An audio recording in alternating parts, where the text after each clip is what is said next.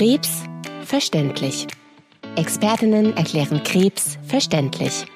Kurz verständlich. Heute mit PD Dr. Dr. Med Stefanie Knüpfer, leitende Oberärztin am Uniklinikum in Bonn für Neurourologie.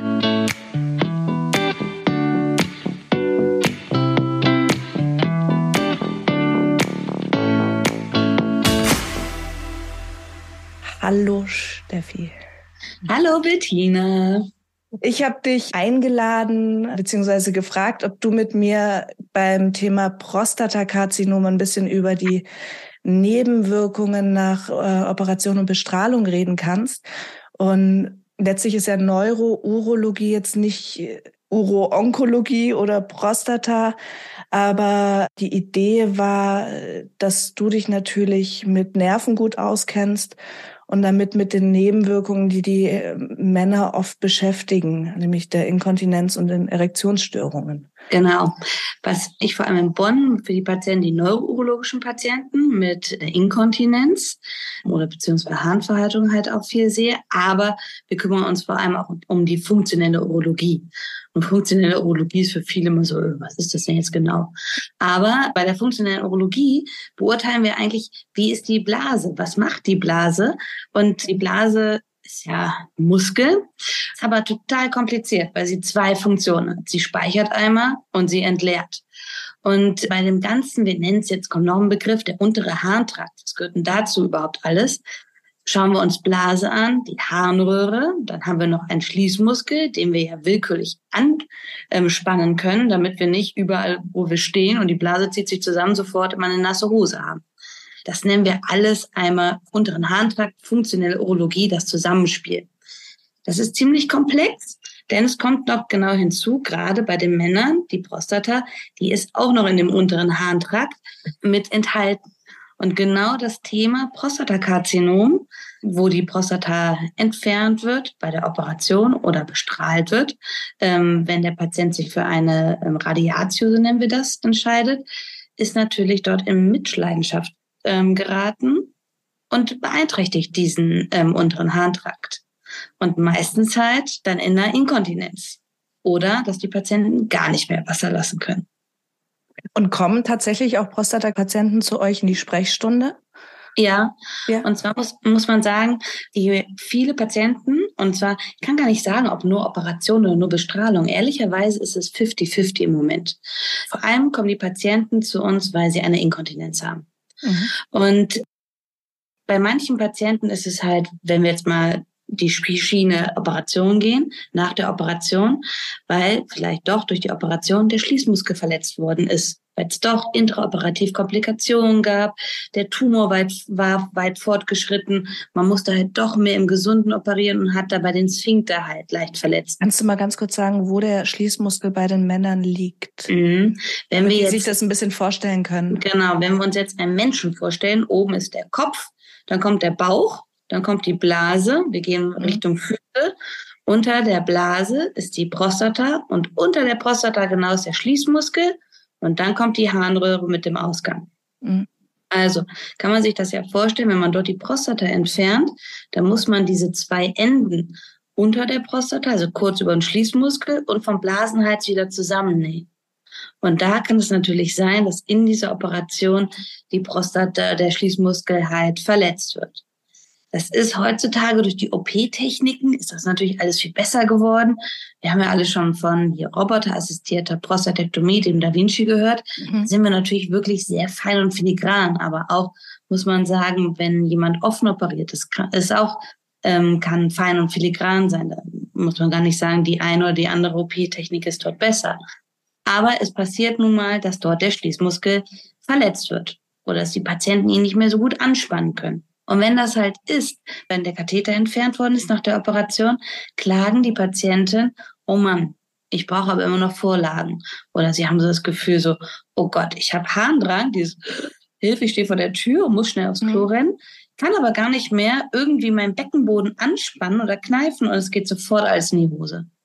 Und das ist natürlich eine total die Katastrophe, weil einfach die Patienten sich natürlich so auch gar nicht mehr raustrauen, weder ins Restaurant, ins Kino Weil da muss man ja immer Wechselklamotten mit haben oder viele fühlen sich halt auch so eingeschränkt, weil sie riesen Vorlagen haben und jeder hat das Gefühl, man riecht es und es also, ist auch unangenehm zu tragen. Also da genau. steht ja gar keine Diskussion, dass das total furchtbar ist. Genau.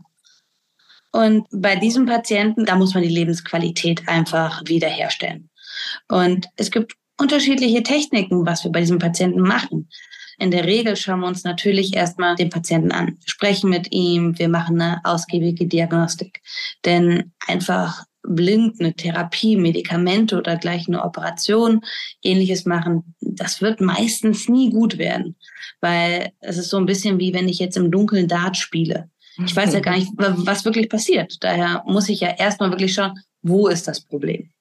Ist es auch wirklich der Schließmuskel oder ist zufällig was anderes oder? Genau. Mhm. Denn so wie ich das Beispiel gerade erzählt habe, kann es natürlich auch sein, ähm, wenn der Patient, also oder nicht Patient allgemein, wenn man vor der Tür steht und jeder kennt dieses Gefühl, ich muss, ich muss, oh Gott, der Schlüssel, oh Gott, wo ist er denn? Und ähm, Beine werden überkreuzt und man hat ja ein riesiges Harndranggefühl und eigentlich, ähm, man fängt schon an zu schwitzen, weil man nicht so schnell aufs Klo rennen kann. Und das ist aber eher das Problem von der Blase dann. Weil Harndrang bedeutet ja nichts anderes, als dass die Blase sich zusammenzieht ähm, und der Druck steigt in der Blase und der Urin will raus. Ich sag mal, es ist so ein bisschen wie ein Wadenkrampf. Und so krampft die Blase auch. Und das ist natürlich, wenn die Blase krampft, muss ich ja eher dann die Blase therapieren, wenn der Schließmuskel aber noch in Ordnung ist. Wenn der Schließmuskel aber kaputt ist und die Blase krampft nicht, muss ich ja eher den Schließmuskel reparieren. Mhm. Beides kann zu einer Inkontinenz führen. Und daher ist es wichtig, was ist jetzt Huhn und was ist Ei? Und daher muss ich mir das vorher erst anschauen. Was mache ich denn da genau? In der Regel, die Patienten kommen immer zu uns und klar, wir machen eine Anamnese, ist ja überall. Wir fragen, wann war die OP, was für eine OP war das, gerade beim Prostatakarzinom, wie weit war, war der Tumor, ähm, welches Stadion, seit wann besteht es schon? Die meisten Männer nach einer, ähm, nach, nach einer OP, ich bin gerade noch bei der OP, die Bestrahlung kommt gleich, gehen ja danach in eine ähm, Anschlussheilbehandlung, in eine Reha. Und dort üben die meisten ja schon ordentlich mal ihren Beckenboden anspannen, entspannen, anspannen, entspannen. Ähm, das kann man auch ambulant machen. Da muss man nicht in eine Reha-Klinik ähm, für gehen. Und da lernt man ja schon, seinen Schließmuskel anzusteuern. Ich glaube, meistens hat man das ja noch nie früher gemacht. Und dann, wo ist denn überhaupt mein Schließmuskel? Keine Ahnung. Und ähm, das lernen die Patienten dort gut viele machen es auch schon vor der OP, was Wollte ich super fragen, ist. macht es Sinn oder sollte ja. man das etablieren, dass man wirklich sagt, Leute, Jungs, Männer, Herren, üben, üben, üben, Training? Ja, das macht auf jeden Fall Sinn, dass man vorher schon übt, damit man, ich glaube, es ist so allgemein, weißt du, wenn ich vom Marathon ein bisschen trainiert habe, ist das auch ganz ja. gut, ne? Als wenn ich einfach mal so, juhu, jetzt Turnschuhe an und los geht's. Also, schlechter Vergleich, aber ähm, Vorher ist es halt immer ein bisschen besser zu üben.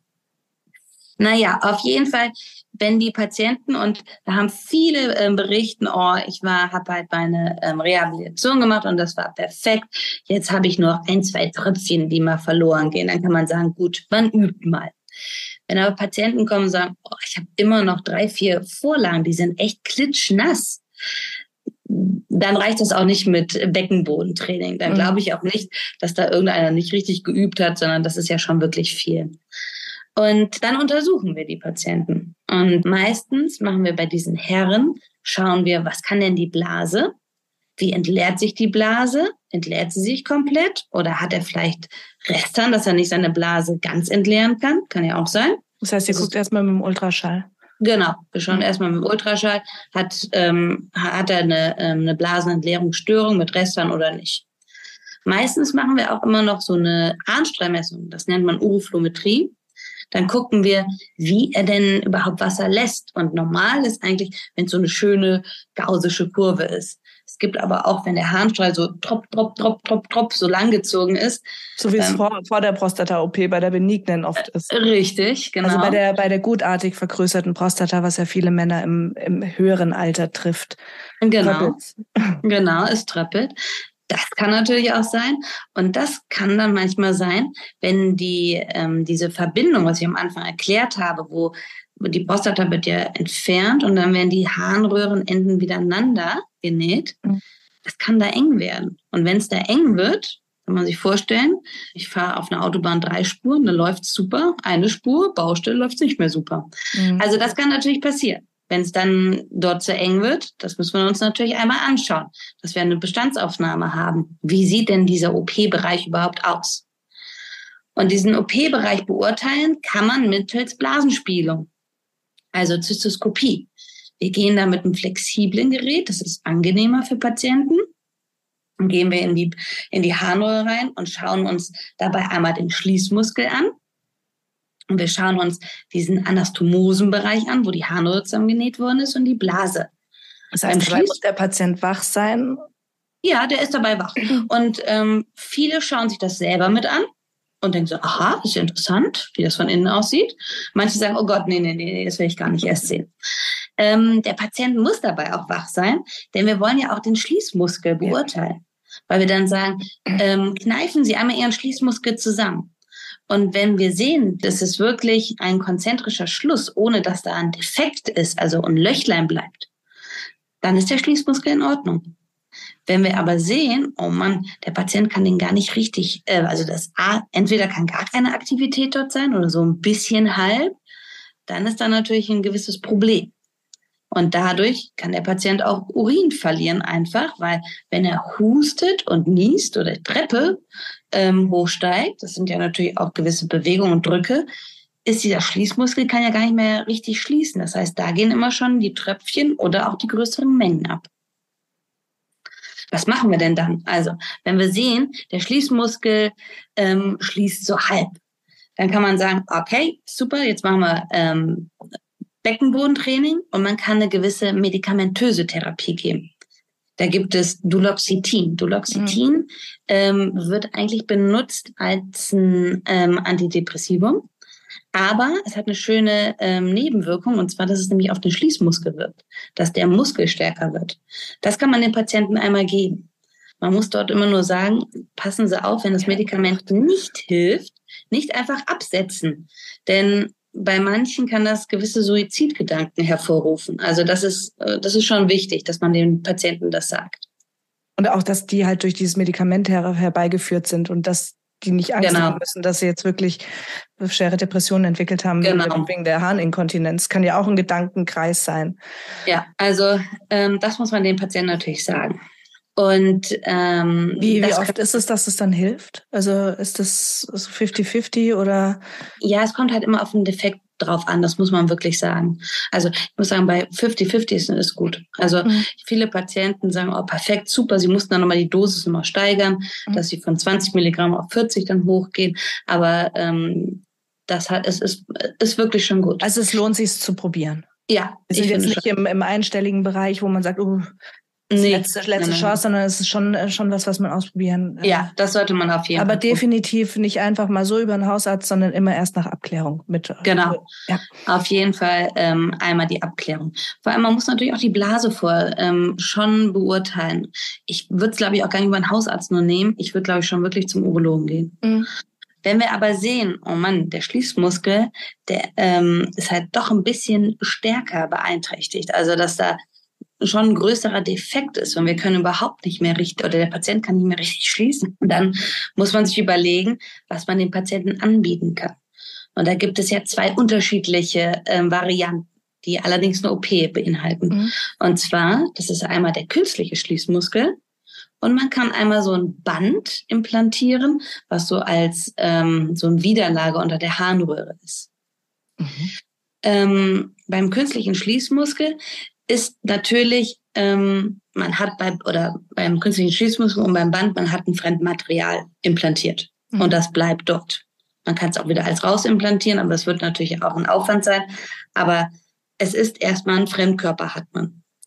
Und der künstliche Schließmuskel funktioniert eigentlich so, dass man eine Manschette um die Harnröhre legt und man hat so eine kleine Pumpe im Hodensack und man hat einen Ballon mit Flüssigkeit im Unterbauch liegen. Mhm, das hört sich kompliziert an. Eigentlich ist es gar nicht so kompliziert, denn das Prinzip ist einfach, dass von dem Ballon, das nennen wir jetzt Reservoir, da sind 23 Milliliter drin. Und diese 23 Milliliter gehen über einen Schlauch in diese Manschette um die Harnröhre. Und diese Flüssigkeit bläst diese Manschette auf und ähm, komprimiert die Harnröhre damit. Macht komplett dicht praktisch. Das, was genau. der Schließmuskel nicht mehr kann. Genau. Und ähm, jetzt wäre es natürlich doof, wenn es halt die ganze Zeit immer dicht ist mhm. und ich muss aufs Klo und dir, der Urin kommt nicht raus. Deswegen habe ich eine kleine Pumpe in meinem Hodensack, auch verbunden mit einem Kabel und das kann ich dann immer drücken wie so eine Pumpe und über diese Pumpe pumpe ich die Flüssigkeit aus dieser Manschette in das Reservoir wieder rein in den Bauch. Und dann geht das, die Manschette wieder auf und dann... Und man kann Wasser lassen. Okay, also das heißt, es ist bildlich gesehen, äh, pumpen die Herren an ihren Hoden ja. da was auf? Spüren die, ist es ja. unangenehm? Ist es oder wie oft muss man das ablassen? Äh, was ist da die Empfehlung, dass man da alle alle drei Stunden sagt, ähm, einmal bitte oder äh, merkt merkt man das weiterhin über die Blase, wann der Harndrang da ist? Genau. Ja. Man merkt es halt weiterhin über die Blase, wann der Harndrang ist. Mhm. Es ist, weil die Blase ist ja in unserem Beispiel, ähm, hat ja keinen Schaden irgendwas, mhm. sondern ich merke, wenn die Blase voll ist und wenn die Blase ähm, leer ist.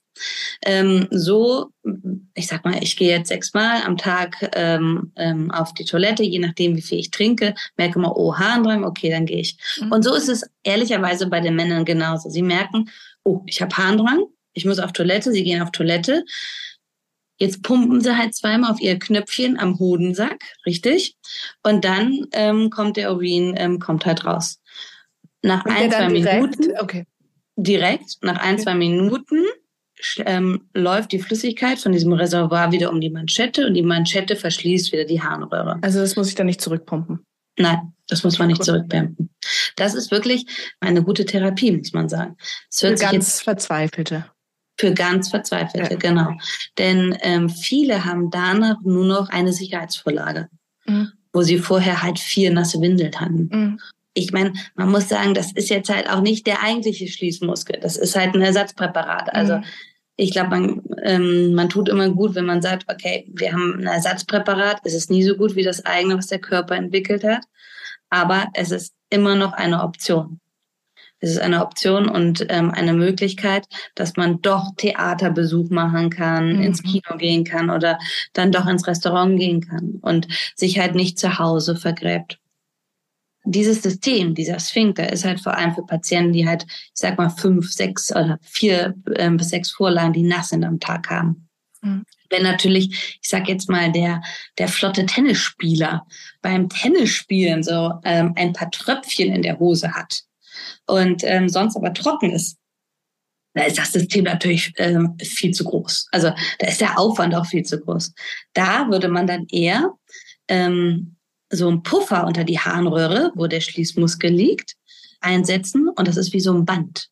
Mhm. Da gibt es ganz viel verschiedene. Ein Bändchen, wo mit so, einem, mit so einem Ballon, was man auch aufpusten kann, oder nur ein Bändchen legt man, legt man so als Widerlager. Man hat auch gewisse Bänder, was man nochmal nachjustieren kann. Also da, da gibt es Unmassen. Und das jetzt heißt, da gibt es für jede Lebensqualität ähm, praktisch schon irgendeine Lösung.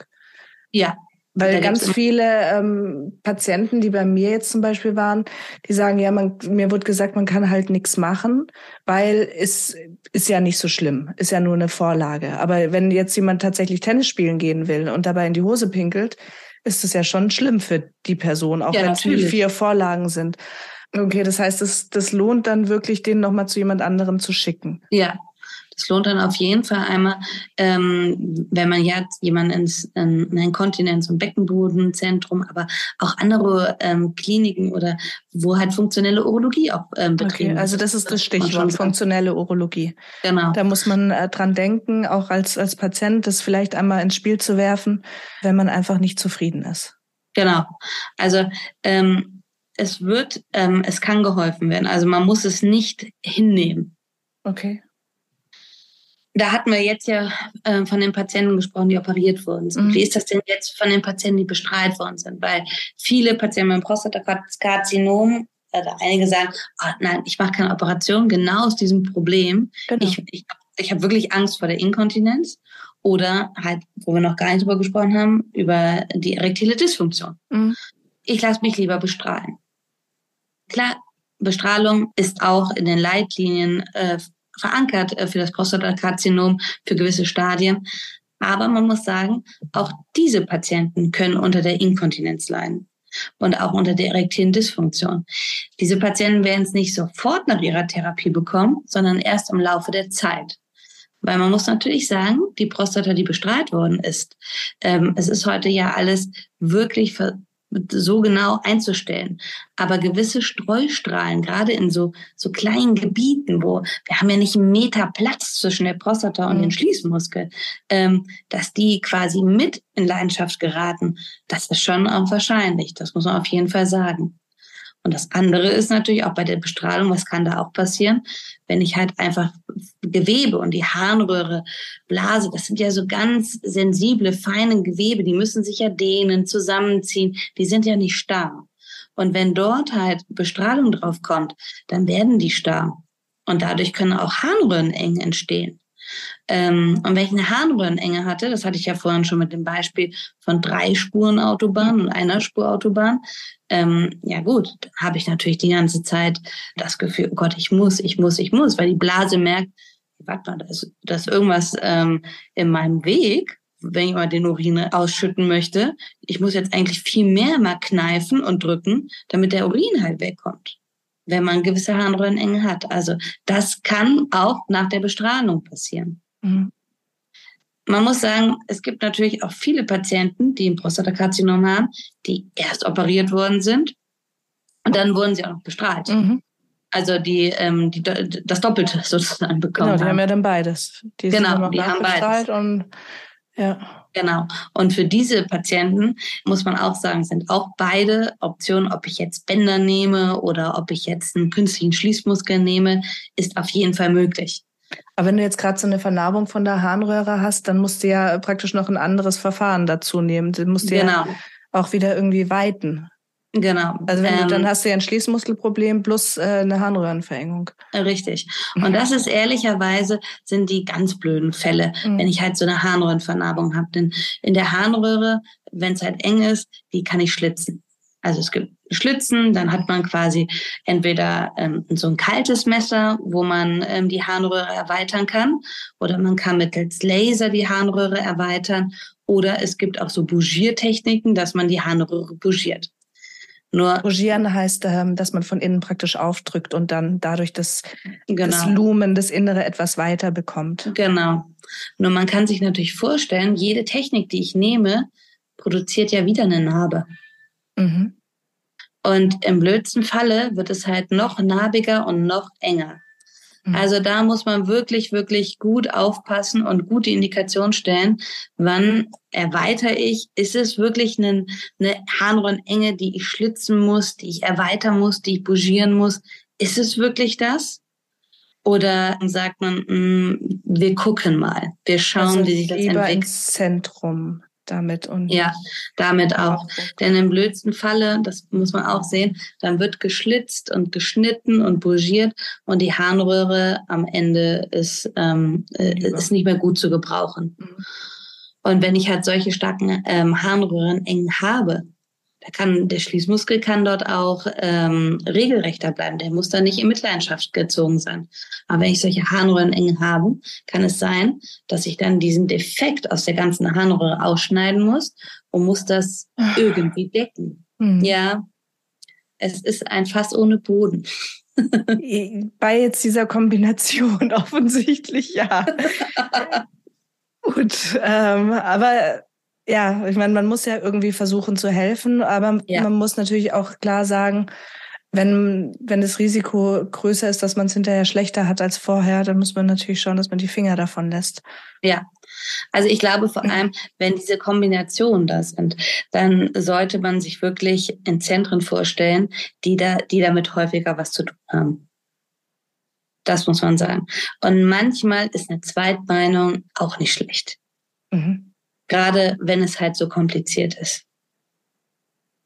Naja, haben wir, also weißt du, nee, haben wir schon ein paar Mal drüber geredet, dass das eh auch fürs, fürs eigene Sicherheitsgefühl und hinterher die Uhr zurückdrehen ist meistens schwerer als, ja. ähm, das sind ja keine akuten Notfälle. Nein. Da kann man sich ja und, wirklich gut beraten lassen. Genau. Und also ich muss sagen, ich finde sowieso auch immer, ähm, ich, ich muss sagen, ich spreche mit den Patienten offen und ehrlich.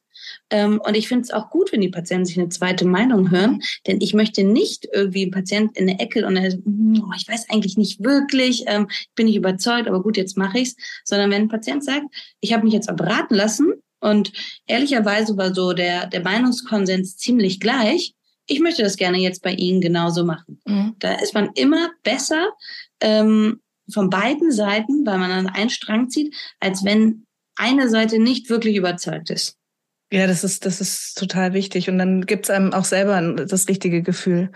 Und wenn ja. dann doch je irgendwas sein sollte, weil das kann ja leider in der Medizin immer sein, dann ist es auch viel leichter, die Komplikation oder die, die Nebenwirkung, wenn, wenn man dann als Arzt und als Patient sagt, wir waren uns so einig und so sicher und jetzt sind wir halt in diesem ja. kleinen Bereich, wo, wo es Schicksal zugeschlagen hat, da können dann auch die Patienten und Angehörigen viel besser mit umgehen, ist meine Erfahrung. Also wenn ja. sie dann hinterher sagen, ach, wären wir doch noch mal äh, dort und dort gewesen, dann wäre das vielleicht nicht genau. Jetzt hatten wir die, die operativen Sachen, ähm, Möglichkeiten bei der, bei der Inkontinenz. Bei uns Frauen, ich krieg die ganze Zeit äh, Insta-Werbungen für Beckenbodentraining mit EMS, setz dich auf den Stuhl, alles wird gut. Ja oder nein? Ganz kurz.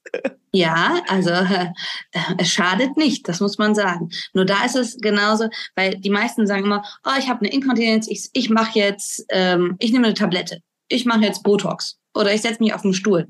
Das ist leider nicht so leicht, weil es gibt halt die unterschiedlichen Formen von der Inkontinenz. Und ich glaube, das ist so ein bisschen bei den Männern, habe ich das schon angesprochen, dass man gerade in der funktionellen Urologie an viele Sachen denken muss. Es geht nicht nur ein Weg. Also manchmal muss man eine gewisse Umleitung auch fahren. Und ja, wenn man, wenn du eine Dranginkontinenz hast, wird dein Stuhl dir nicht viel helfen. Oder ich sag mal, wenn du eine Inkontinenz hast, weil du deine, weil dein Muskel sich nicht richtig zusammenzieht, und Botox recht, ungünstig. Dann wird Botox auch, dann wird es eher noch schlimmer werden ähm, als besser.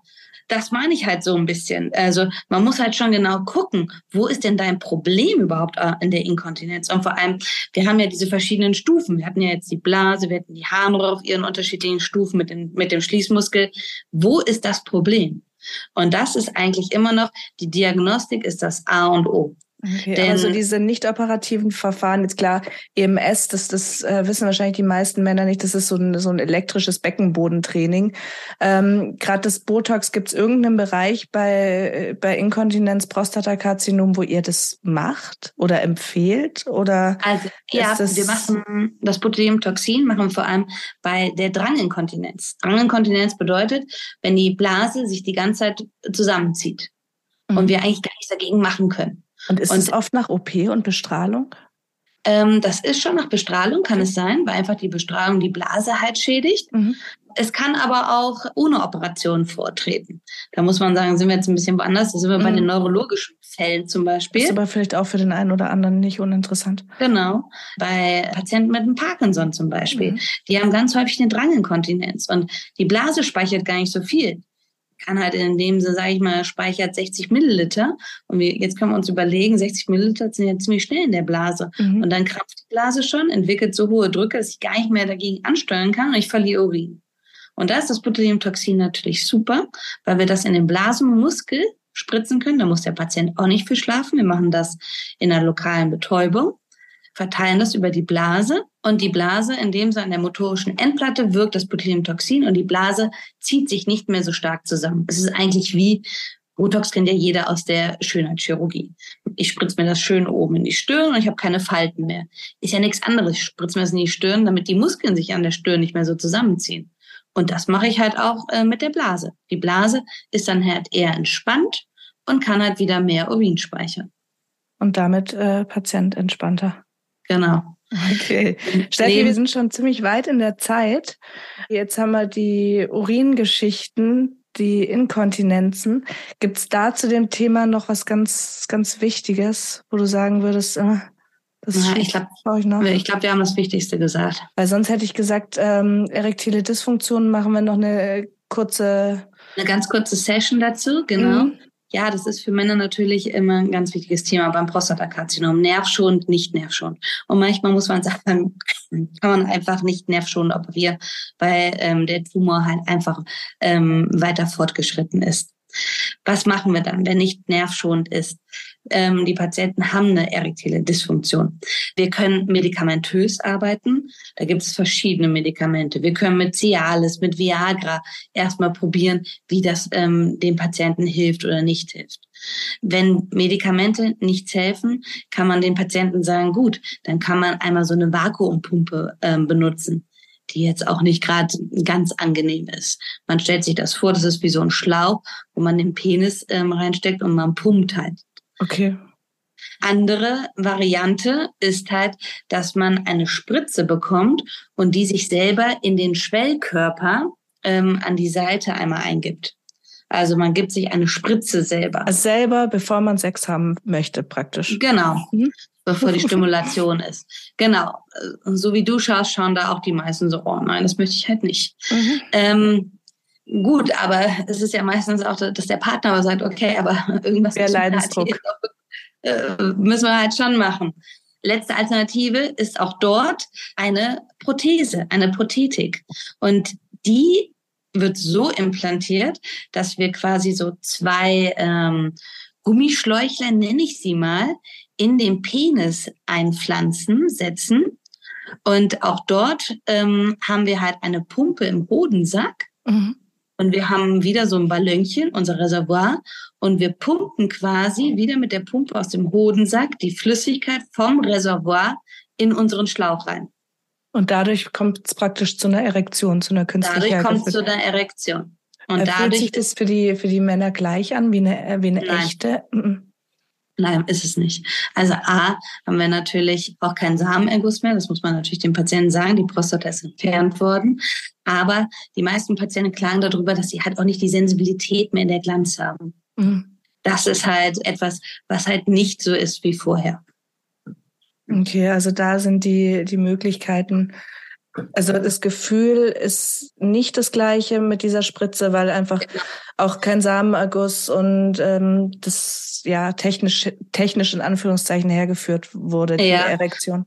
Also meistens haben die Patienten halt auch kein Gefühl in der Glanz mehr. Und das, das stört die meisten, dass sie halt kommen und sagen, es ist nicht so wie, wie vor ähm, der erektieren Dysfunktion. Und kann man da ähm, irgendwas machen mit Nerven? Nein, da kann man leider auch nichts machen. Also da, da, da, da gibt es kein, kein Hausmittelchen mehr, muss man sagen. Und wie oft ist das? Also ist das jetzt tatsächlich bei den, bei den lokal nicht fortgeschrittenen Prostatakarzinomen so, dass die Patienten da Angst haben müssen? Oder ist es tatsächlich eher bei den, bei den fortgeschrittenen die, die größer operiert werden müssen und noch nachbestrahlt werden müssen. Also bei dem Thema, wo wir vorhin schon, schon ein bisschen hängen geblieben ja. sind. Also wie oft? Also es ist natürlich bei den Fortgeschrittenen, ist es, ähm, ist es häufig, häufiger als bei den Lokalen. Aber es kommt natürlich auch immer ein bisschen drauf an, auf die OP. Und zwar, wie sie gemacht wird, was besprochen wird. Viele Patienten sagen natürlich, oh Gott, nee, ich möchte gar nicht, dass irgendwelche Nerven stehen bleiben. Ich möchte, dass alles weggenommen wird, damit wir auf jeden Fall im Gesunden sind. Das ist natürlich auch ein Thema, was man vor allem diskutieren muss bei der Aufklärung. Mhm. Und manchen Patienten ist es ehrlicherweise auch dann nicht mehr so wichtig, dass sie sagen, die Erektionsstörung macht mir jetzt nichts mehr aus denen, denen es halt wichtig ist, die würden, werden natürlich kritisch diskutieren, okay, welche Option habe ich denn mit meinem Tumorstadium gerade? Kann man es nervschonend operieren oder nicht? Und wenn nicht, da muss man sich halt überlegen, okay, Medikamente helfen die mir irgendwie oder brauche ich dann doch eine andere Therapie? Ist aber nicht gibt, außer der Spritze und der Pumpe, die aber nicht. Genau. Also da muss man sagen, da ähm, da fehlt noch eine Lösung. Ja. Gibt es irgendwelche Studien zu dem Thema, die ihr anbietet, äh, wo du sagst, es macht Sinn, sich vielleicht mit sowas auch mal zu beschäftigen? Ähm, wir Onkologen sind ja immer heiß auf Ja, Studie. Ja, eine Kollegin von mir, die fängt ähm, eine Studie an, wo sie einmal ähm, gerade so die frühe, äh, das frühe Training für die Inkontinenz mhm. vor der ähm, vor der OP mhm. ähm, evaluiert. Das, ähm, das macht sie halt einmal, da, da fängt sie mit an. Hinsichtlich der Erektion habe ich jetzt gerade keine Studien im Kopf. Also bei uns in Bonn ähm, läuft da gerade nichts. Ich kann jetzt aber natürlich jetzt nicht für die anderen Kliniken äh, sprechen. Ja, ich denke schon, es, es wird es wird immer was geben, wo man schaut, welche Technik, wie, in welchem Stadium, was können wir am besten machen.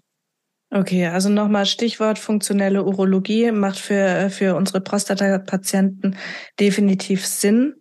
Ähm, ja. Das ist was, was die niedergelassenen Urologen wahrscheinlich eher selten, oder? Weißt du das? Ähm, ja, also anbieten? also ähm, eigentlich ähm, bietet, das, bietet das jeder Urologe an. Also mhm. eine Harnstrahlmessung kann man machen, Ultraschall kann man machen, eine Blasenspiegelung macht ja auch jeder, wenn es so geht um die Evaluation von der von dem Blasendruck. Ursache. Ähm, das wird wahrscheinlich eher in Zentren sein. Das wird mhm. der niedergelassene Urologe nicht machen, weil das halt viel zu aufwendig ist, diese Untersuchung. Okay. Und ähm, da dauert eine Untersuchung ungefähr eine Stunde von dieser Urodynamik.